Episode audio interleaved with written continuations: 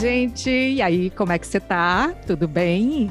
Antes da gente começar esse nosso papo de hoje, vale aquele lembrete, aquele favor. E aí, você que está ouvindo a gente na Apple Podcasts, no Spotify, no Deezer, no Google Podcasts, Pocket Casts, qualquer uma das plataformas que você gosta de acompanhar a gente, aproveita para seguir o Papo Saúde. É importante isso. Você está no YouTube? Então, beleza, se inscreve no nosso canal. Assim você vai receber notificação e sempre que tiver episódio novo, você pá, já está ouvindo a gente. É isso. Obrigada. Vamos nesse papo.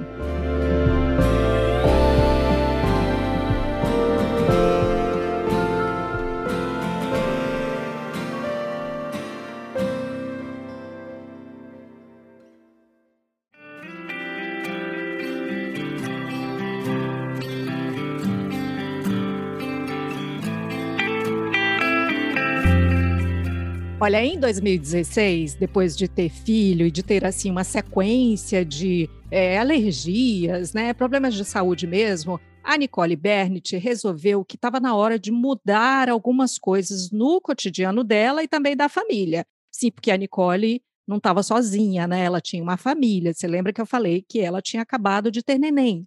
Bom, daí que essas mudanças giravam em torno de uma vida mais sustentável, uma vida é, sem tantos desperdícios, com menos lixo, é um jeito de agredir menos a natureza. Surgiu a Casa Sem Lixo. Nosso papo de hoje é com a Nicole, uma referência quando se fala em lixo zero no Brasil, movimento do qual ela é embaixadora. Nicole, bem-vinda. Ai, que legal estar aqui contigo, Maísa. Vai ser um prazer poder conversar sobre vida sustentável sobre saúde integral. Para a gente começar, vamos ali do comecinho dessa historinha que eu contei aqui, que é muito curta, é só um abrir-alas, né?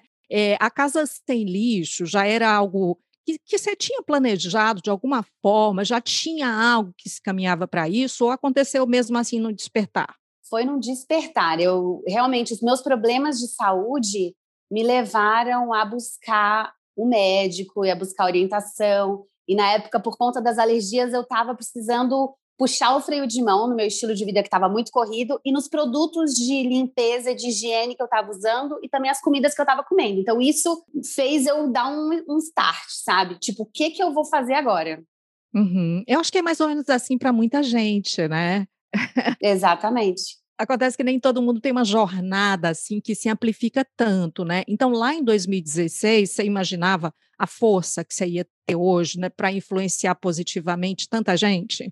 De jeito nenhum. O que aconteceu foi o seguinte, que nessa minha busca por, por, por uma vida mais natural e mais integral, eu li o termo lixo zero. E aí eu conheci esse super movimento mundial Zero Waste, que me apresentou dados, estatísticas, na, na época eu estava com o bebê dentro de casa, então eu percebi que essa mudança interna de saúde que eu estava precisando fazer, ela era uma mudança que tinha a ver com justamente essa palavra integral, uma mudança no planeta, que estava carecendo mesmo, carece até hoje, né, de muitas mudanças. O que, é exatamente lixo zero? Para quem não ouviu falar ainda do movimento, porque obviamente que tem uma definição, né, uma base ali. O que, que é? Para a gente entender. Em inglês, é um movimento Zero Waste, que, que significa desperdício zero. Aqui para o português, acabou sendo traduzido por lixo zero, mas na verdade é quando a gente começa a entender que a gente não tem mais planeta para desperdiçar, sabe? Uhum. Nos últimos 40 anos, nós usamos mais da metade dos recursos naturais do planeta. Então, a gente já está, assim, com a nossa conta, a gente já está no cheque especial, entendeu? Então, o movimento lixo zero, ele vem para dizer que a gente precisa é, investir mais no movimento circular e de menos desperdício, porque a gente não tem natureza para jogar fora. E, e, me parece que até. Porque a gente gosta mesmo de falar essa palavra lixo, né? Ao longo desse mais de ano que a gente está aqui no, no Papo Saúde, a gente tem falado muito disso. E falado da coisa de que a palavra lixo, ela, ela é meio equivocada também, às vezes. Parece mais simples, né? Mas de algum modo tem um desperdício, né? Porque é como se aquilo ali fosse lixo, isso daqui não é, mas a gente sabe que dá para desperdiçar menos a partir de muita coisa, né?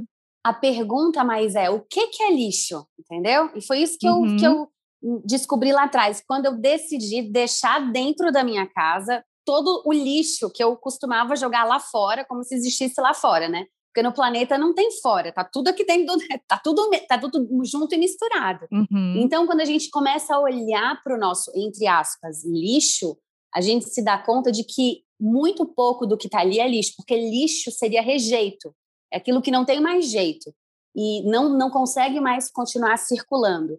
Então, a forma como a gente destina os resíduos é que vai lá na ponta fazer todo vai fazer todo sentido.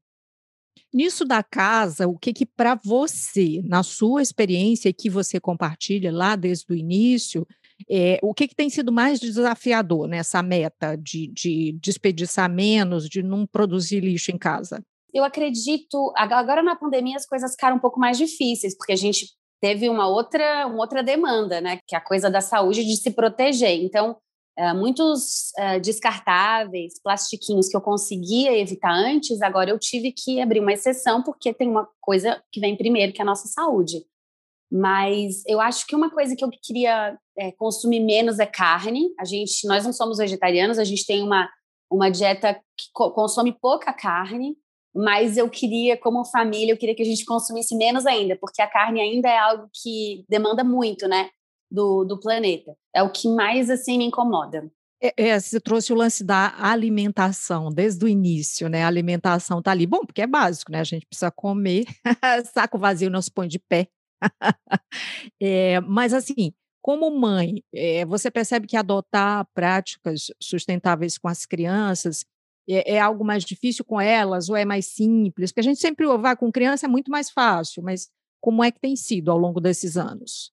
Então, foi muito orgânico. Na época, o Theo tinha seis anos, a Nina tinha um aninho, e as mudanças não aconteceram da noite para o dia, elas foram acontecendo. Então, eu ia descobrindo que eu poderia fazer um produto de limpeza em casa, caseiro, e mais em conta, e inclusive super eficiente e não tóxico, né? Ou eu, eu descobri, por exemplo, que eu podia trocar o shampoo que eu usava, que vinha cheio de embalagens e com uma composição química. Por exemplo, eu passava petróleo na, na, no meu bebê tinha petrolato no shampoozinho do bebê. Então, assim, sabe, comecei a ler composições, então essas trocas foram acontecendo e isso tudo a gente ia conversando com eles. Na própria mesa, eu, eu gosto de dizer que a mesa é sagrada, né? Então, nas próprias refeições, a gente ia conversando, gente, olha, descobri isso, aí contando, né? O Theo perguntava. Então, foi muito orgânico para eles, hoje é muito natural. Claro, tem os desafios, todas as crianças têm desafios externos, e nós não somos radicais, a gente sempre traz para eles. Hoje a Nina está com seis e o Theo está com dez. Então a gente fala: olha, vocês hoje podem escolher. Então a gente também coloca na mão deles várias escolhas que eles têm diárias, né? Se eu vou dizer sim ou se eu vou, se eu vou recusar determinadas coisas. São muitos estímulos externos, né? Aqui nós estamos sendo todo santo dia, né?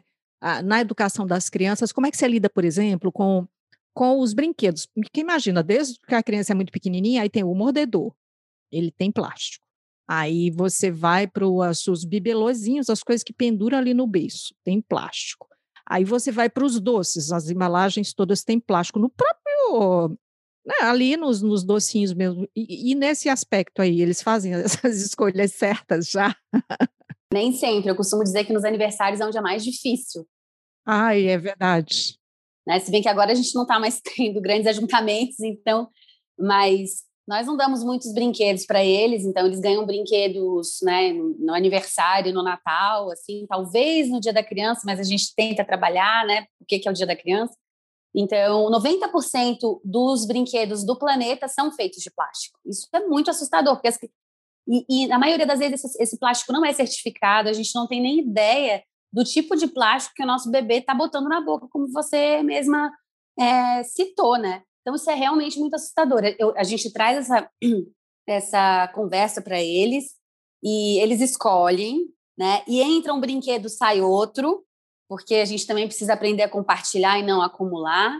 Uh, mas é bem desafiador, sim. Como mãe, eu posso falar, porque realmente os estímulos externos são imensos. Eu falei sobre isso num vídeo que eu gravei, porque eu, eu acho que até chega a ser um tipo de abuso infantil, porque a criança ela não tem condição de, de escolher e de dizer ah, esse brinquedo eu não preciso. Então, às vezes, a gente expõe os nossos filhos a uma loja, por exemplo, de brinquedos, e aí a gente fala, não, isso a gente não vai levar. Como não vai levar, mãe? Meu Deus, eu preciso de tudo isso, né? Então, a gente também precisa proteger as crianças disso tudo, é difícil, mas eu acho que é um trabalho que todo pai precisa cada vez mais fazer, por amor, inclusive, a eles. Tem um lance bacana que é também de é, tentar criar né, brinquedos, porque na realidade tudo pode ser brinquedo, né? O que está à sua volta no cotidiano é brinquedo, porque brincar é, é uma maneira de exercitar é, a vivência e o que está na sua volta, tudo pode ser brinquedo, né? Eu lembro de, de quando eu era criança que ia para o interior, né? Eh, para a serra, né? Para o meu interior, e ninguém levava brinquedo. A gente não tinha brinquedo. A gente brincava com as castanhas de caju, a gente brincava com as folhas do quintal, a gente brincava com os gravetos, a gente fazia bonecas. Eu lembro no interior fazia-se boneca de sabugo de milho. A roupa era a casca da espiga de milho, o cabelo da boneca era o cabelinho de milho. Isso é muito rústico, mas era o que se tinha no cotidiano. Hoje, obviamente, que é mais difícil, mas no fundo, no fundo, talvez esse fosse um exercício bom também, né? Você pensar no que você tem em volta e criar brincadeiras a partir disso, né? É que eu acho que a criança ela quer muito mais a brincadeira do que o brinquedo. Então, às vezes, é, fazer a boneca ela é mais divertida do que até brincar de boneca. Claro que é bom brincar de boneca também. Mas o criar e a brincadeira é o que a criança precisa mesmo. E às vezes nós adultos nessa nossa vida tão corrida, a gente tenta, às vezes, empurrar o brinquedo achando que a criança vai se distrair, mas a criança quer a brincadeira. É. Você falou ali sobre o criar produtos, né?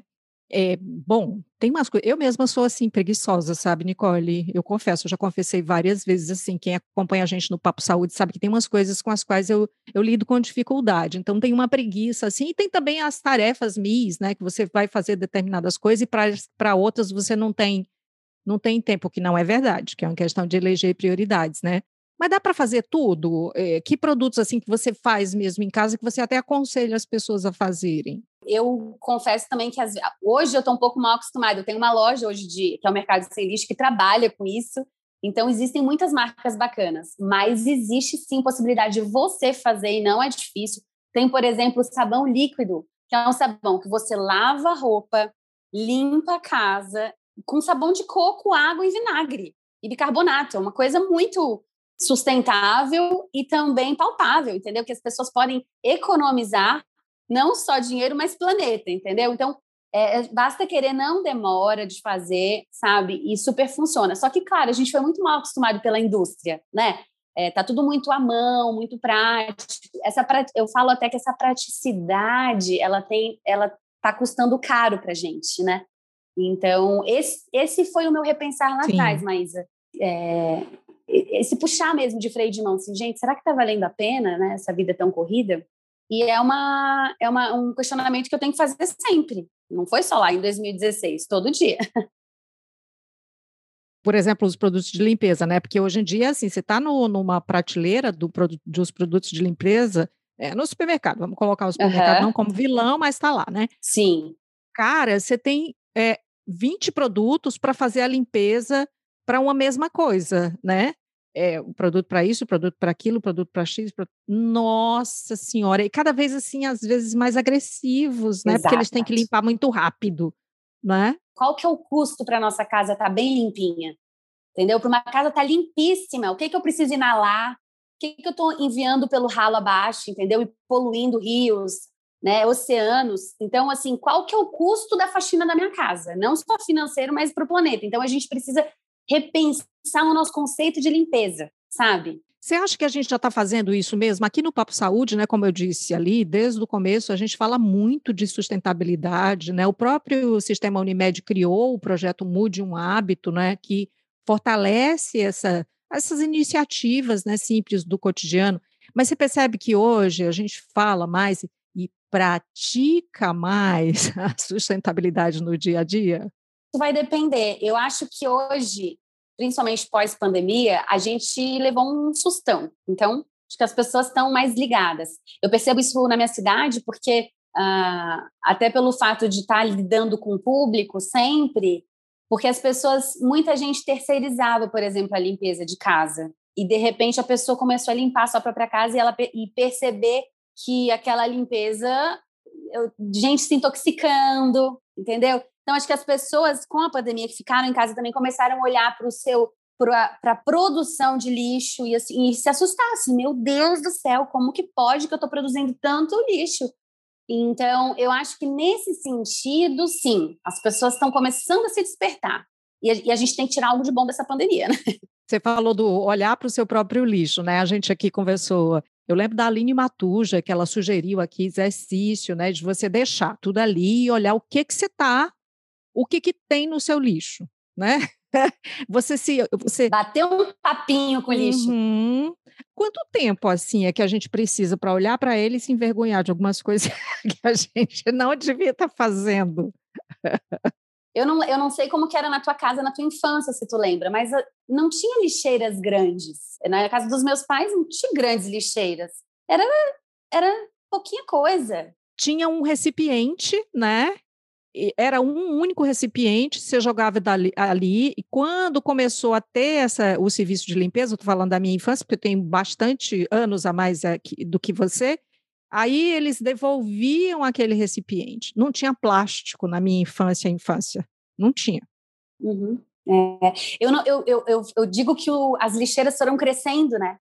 Porque foi crescendo muito a nossa é, tudo tudo é uma caixinha que vem com um saquinho e que vem com outro saquinho dentro e a gente, de repente, foi engolido por isso e isso se tornou normal. Na minha opinião, eu acho que a gente também não pode demonizar a indústria, não, tá?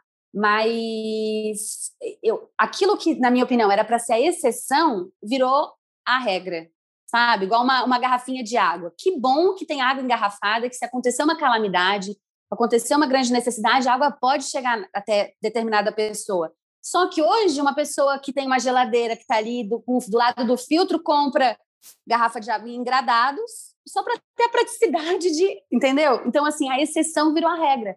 Então, a gente precisa realmente repensar. Você falou que a lixeira cresceu e a quantidade de lixeiras também, né? Porque daí você tem gente que coloca uma lixeira sobre a pia, uma, uma lixeira embaixo, ali do lado da pia. Aí já coloca uma outra no canto da cozinha, coloca uma outra do lado de fora. No quarto tem uma lixeirinha no escritório, enfim, no banheiro tem outra lixeirinha. Nossa, quantas lixeiras a gente precisa em casa? Tá vendo? E aí entra o, o conceito do, do lixo zero, porque a gente nos foi ensinado que a gente descarta as coisas, que a gente descarta não, que a gente se livra das coisas, sabe? Como se elas não, eu não quero mais, então vai embora e é, isso é lixo. E, é, e num, por exemplo, num ambiente, num, num, num evento, num local, numa escola, numa empresa lixo zero, primeira coisa que se faz, se livra de todas as lixeiras. Porque todo mundo vai ter que pensar o que, que vai fazer com aquele itemzinho, com aquele negócio e para onde que vai encaminhar e não mais se livrar, entendeu?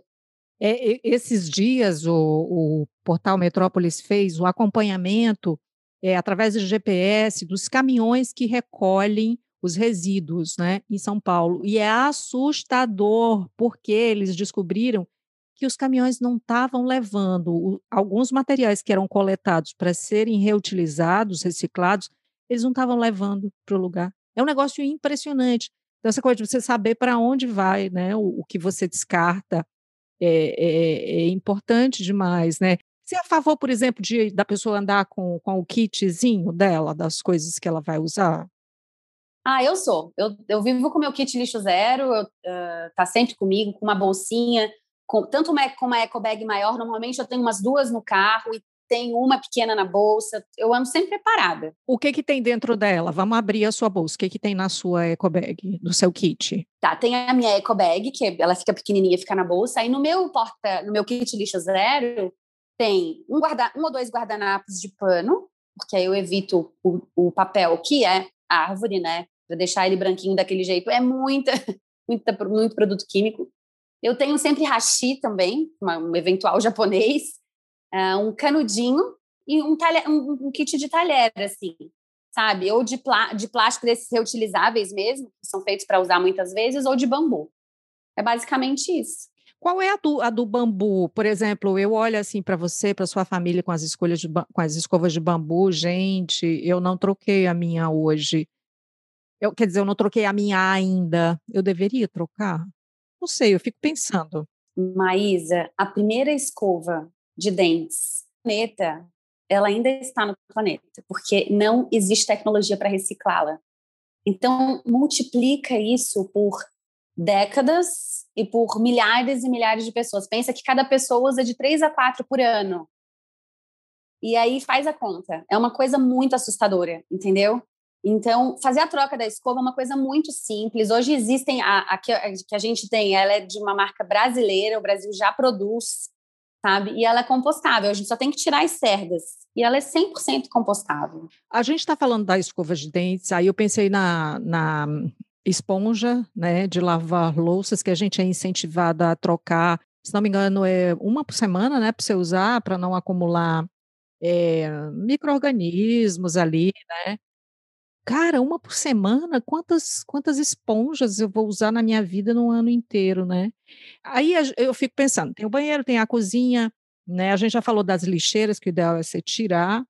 É, mas assim, tem um cômodo da casa por onde seria mais fácil começar a ter esses novos hábitos? Tá, eu vou jogar essa, essa pergunta para o nosso ouvinte. Porque o que, que acontece? Cada um vai saber onde que é, o bicho pega, né? E eu gosto de dizer que a mudança ela precisa ser sustentável. Como assim? A gente precisa conseguir sustentar essa mudança. Então não adianta eu falar comece mudando uh, lá naquele lugar, se for uma coisa muito difícil e complicada. Então, Maísa, tu tem que olhar aí na tua casa, o que, que eu consigo mudar hoje pra, e sustentar.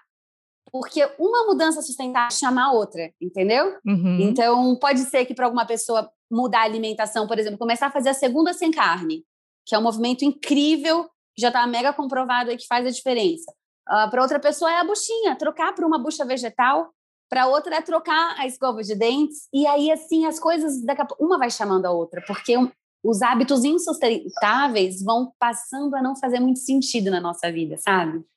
Também pode não fazer sentido se eu for trocar tudo, quer dizer, trocar vírgula. Eu vou experimentar, daí eu vou consumir, vou comprar mais coisas ao invés de Exato. Trocar, eu vou estar comprando mais coisas e talvez é, não vou usar, né? Usa tudo que você tem. Essa, essa é a primeira dica sustentável. Então, vamos, vamos por aí.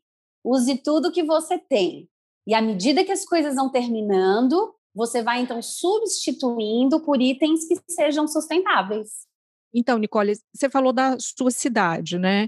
É, é, mais fácil assim você viver num lugar onde já existe um movimento que se propõe a, a lutar contra o desperdício. Então, fala um pouquinho da sua cidade e disso aí para gente. Isso.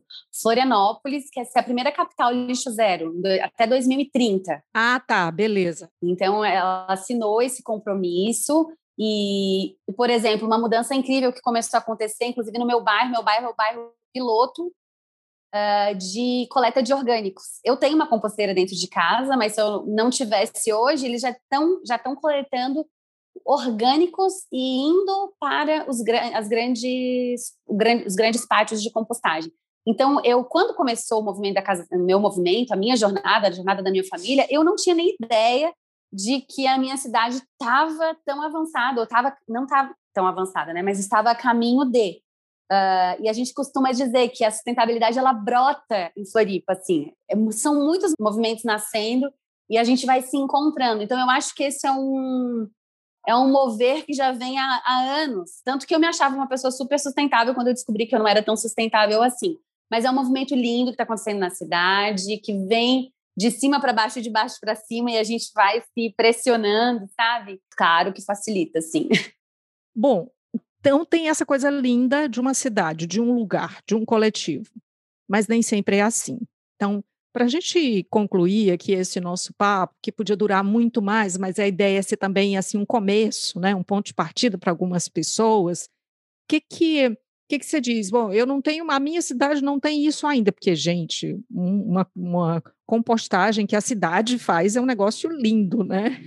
É verdade. então, o que, que você sugere para a gente, enquanto indivíduo, enquanto um? Use tudo que você tem, porque a gente não tem planeta para desperdiçar. Aquilo que já está aí na sua casa é muito valioso, tem muito valor, né? E escolha um hábito para mudar. Comece com um hábito.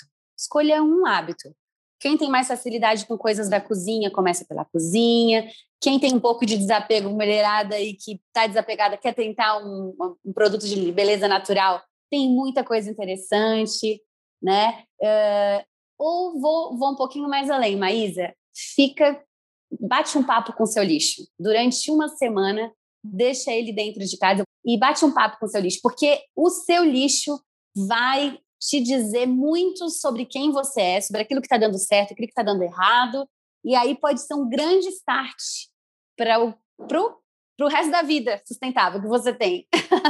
é porque daí se você faz isso com o seu, né, com o que você produz, com o que você descarta, eu tenho para mim que você começa a fazer com os outros, né? Você não vai. Ah, eu detesto o termo ecochata, sabe? Mas que as pessoas cunharam assim, e aí às vezes a pessoa fica com medo de ser, né? Essa pessoa chata. Mas é legal você ir reproduzindo também, ampliando essa voz. Você vai encontrar Sim. mais gente fazendo isso, né? É bonito. Sim, vai, vai. É um, é um. Ah, é muito do bem, né? É muito. É um, é, eu falo que é uma corrente do bem. É uma corrente do bem. E um inspira o outro. E eu acho que a, eu acho não, tenho certeza que a autoridade e a nossa fala, ela é muito mais forte a partir da nossa prática. Então, às vezes a gente não precisa falar nada, mas se a gente faz e se o outro olha, aí que é a prática, né? É a vida. É, um exemplo. Nicole Bert, eu quero agradecer muitíssimo a sua disponibilidade de estar com a gente para esse papo. E eu espero que a gente volte a se encontrar outras vezes. A gente segue você aí, essa rotina compartilhada da Casa Sem Lixo, da sua família. Muito obrigada. Querida, muito obrigada pelo bate-papo. Adoro conversar sobre esse assunto, estou à disposição. E espero que a gente tenha entrado em muitas casinhas aí, futuras casas sem lixo. Também.